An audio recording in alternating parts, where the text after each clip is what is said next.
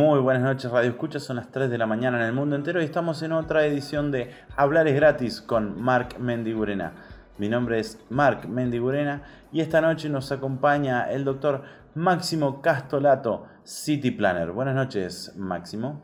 Hola, Marc. Eh, una corrección: mi nombre es francés, se pronuncia, no se pronuncia Castolato, se pronuncia Castroman.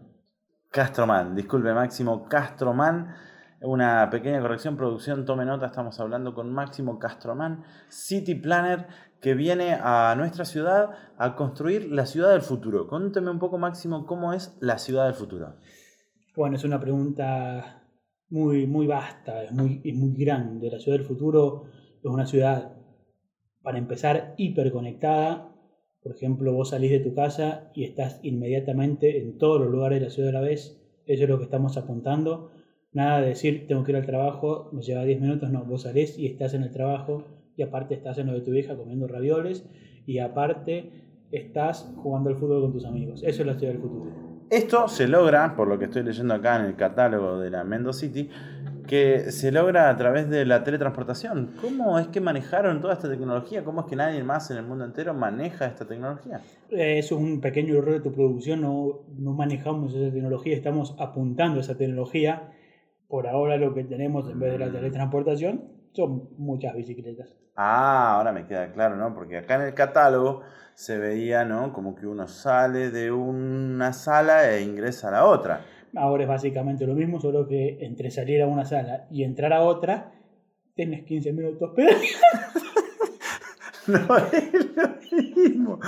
Discúlpeme, discúlpeme, ingeniero, pero la verdad que no, es lo mismo. Pero bueno, sigamos un poquito más con los detalles de la ciudad inteligente. Yo entiendo que con bicicletas uno ahorra combustible, ¿no? Deja Las bicicletas eventualmente no va a pasar del año 2140 que lo vamos a eliminar.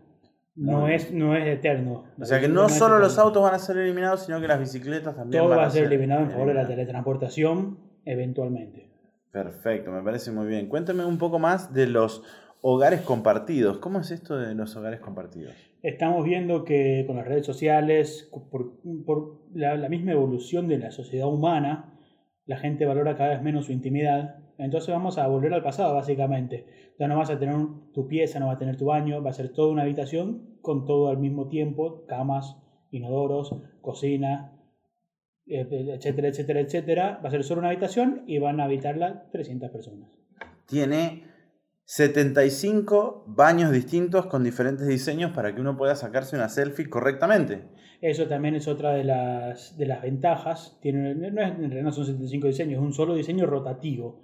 Estamos pensando que cada casa va a valer en plata de ahora, estamos hablando de pesos actuales, 250 millones de pesos, de los cuales 150 se van a destinar al baño y a sus diferentes presentaciones impresionante. Veo acá que tiene un manguito para la selfie incorporado al lado del espejo. Tiene un mango incorporado para el espejo. Tiene un espejo Wi-Fi que también saca fotos. Tiene un inodoro que saca fotos.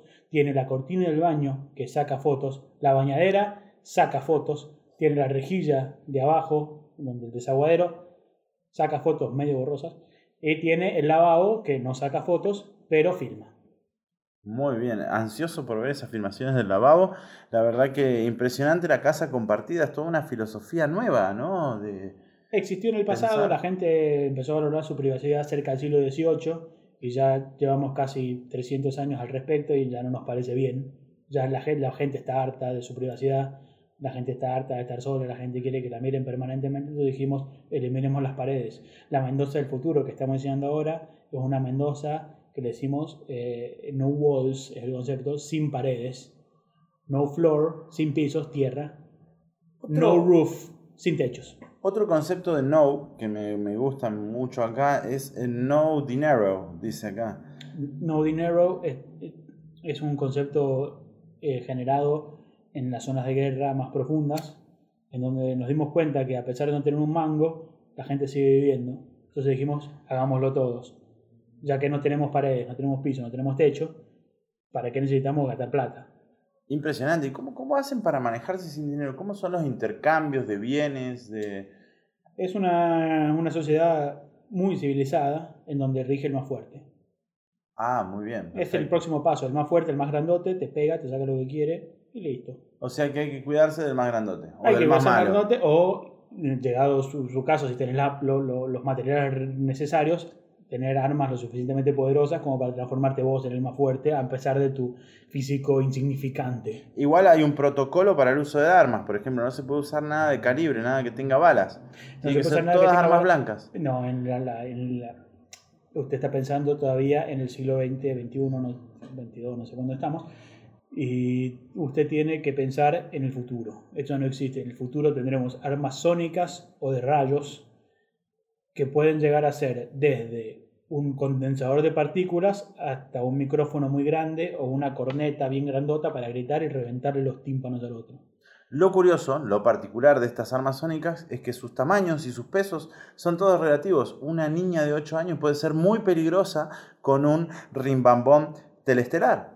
Si es lo suficientemente grande, sí, pero hay que tener en cuenta que los rimbambones no van a llegar a la Tierra hasta la invasión xenomórfica del año 2300. Estamos adelantando mucho. La ciudad del futuro estamos hablando de acá a 200 años. Eso es la ciudad del mega futuro en donde vamos a ser colonizados por razas alienígenas y seremos todos, eh, bueno, eh, conocimiento común, seremos esclavos sexuales. Anunnakis, reptilianos, todos esos van a convivir en esta Mendocity del futuro que nos está presentando el ingeniero Máximo Colauto. Eh, disculpe, Castromán. Castromán, Castromán, error de producción. Producción. Eh, estuvimos haciendo simulaciones con las computadoras más avanzadas del mundo y hasta el 2300 lo único que sobrevivirá ser el Mendotran. Veo que han incorporado en la construcción de todos los materiales un nuevo material que se llama policarbonato de chota. Hábleme un poco del policarbonato de chota. El policarbonato de chota es una variación de un, de un material legendario que usaban ya los incas, que era el Choterectus, que lo sacaban del, mismo árbol donde se saca el cacao, lo molían, lo molían, lo molían, lo molían, lo molían, lo molían, lo molían, lo molían, lo molían, lo molían, lo molían, hasta que quedaba un polvo muy fino. Al polvo fino lo tamizaban, lo mezclaban con agua y lo molían, lo molían, lo molían, y cuando quedaba bien molido, lo molía, molía, hasta que quedaba una especie de pasta que secada al sol durante 15 años se transformaba en el material más duro en existencia. Esta técnica de, construcción, de crear materiales, fue perdida durante mucho tiempo, la redescubrimos y descubrimos que si aparte de esperar los 15 años, molerlo, molerlo, molerlo, molerlo, molerlo, molerlo, molerlo, molerlo, molerlo, molerlo, y después mezclarlo con agua y también sale molerlo, molerlo, molerlo, molerlo, molerlo, molerlo, y dejarlo 15 años al sol, lo pasábamos por otro tramiz y lo lavamos, se transforma en policarbonato de chota, que es no solamente duro, sino que también es durable, poco peso y tiene olor a sandía. Y además, por lo que dice acá, tiene propiedades transmisoras, o sea que tranquilamente puede ser usado como un panel solar. Si usted toca policarbonato de chota mientras tiene un artefacto enchufado, se electrocuta. Es terriblemente conductor, puede ser panel solar, puede servir para, para enfriar un Fernet y puede servir también para evitar que los xenomorfos se metan en su casa de noche y se roben a su hija. Claro, porque los xenomorfos tienen un problema muy grande con la electricidad.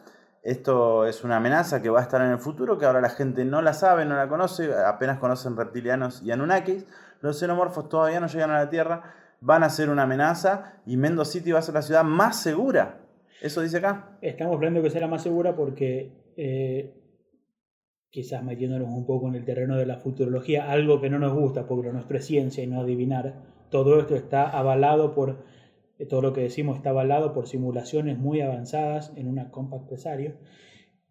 Y vamos, hay un terremoto muy grande que hace que la cordillera de los Andes crezca 3 kilómetros más arriba y se generen nuevas cadenas montañosas, en lo que era San Luis va a desaparecer completamente y va a quedar una cadena montañosa muy grande, lo que es San Luis, La Pampa, eh, y tirando para el sur, vamos a quedar encerrados en una especie de valle tectónico y los Anunnaki, los reptilianos, no van a poder entrar y los xenomorfos van a sentir aversión por el encierro que hay del valle. Espectacular, la ciudad del futuro. Nos la contó el ingeniero Máximo Castromán. ¿Cuándo van a empezar las construcciones? Veo que hay algo ya pensado para, para el futuro próximo. Estamos en este momento trabajando en las eh, pirámides eh, alienígenas del Adolfo, que son para, para, llamar otras culturas. Y cuando terminemos con eso, eh, en San Luis, vamos a venir acá y vamos a empezar a refaccionar nuevamente el parque, parque cívico. Lo vamos a, a poner todo de losa y vamos a hacer una fuente de diamante comisionada por el ingeniero Menem y después vamos a prender fuego a las eras y después vamos a cerrar los portones del parque y ya empezaríamos con la ciudad del futuro. Bueno, señores, Radio Escuchas, escucharon todo sobre la Mendo City del futuro. Las eras va a arder y vamos a tener las pirámides del Adolfo. Y va a desaparecer San Luis después. Y va a desaparecer San Luis también. ¿Y las pirámides del Adolfo? Se van a ir con el tiempo, nada está hecho para durar. Ni la Mendoza del futuro, que va a desaparecer también en el año 2500, cuando el magma cubra la Tierra y vuelvan a aparecer los dinosaurios. Impresionante la exposición de Máximo Castromán. Cualquiera que puede averiguar o que quiera averiguar por lotes, Carolina Dross de Inmobiliaria. Ya pueden ir buscando los primeros lotes en la Mendocity del futuro. Muchas gracias, Máximo, por estar con nosotros.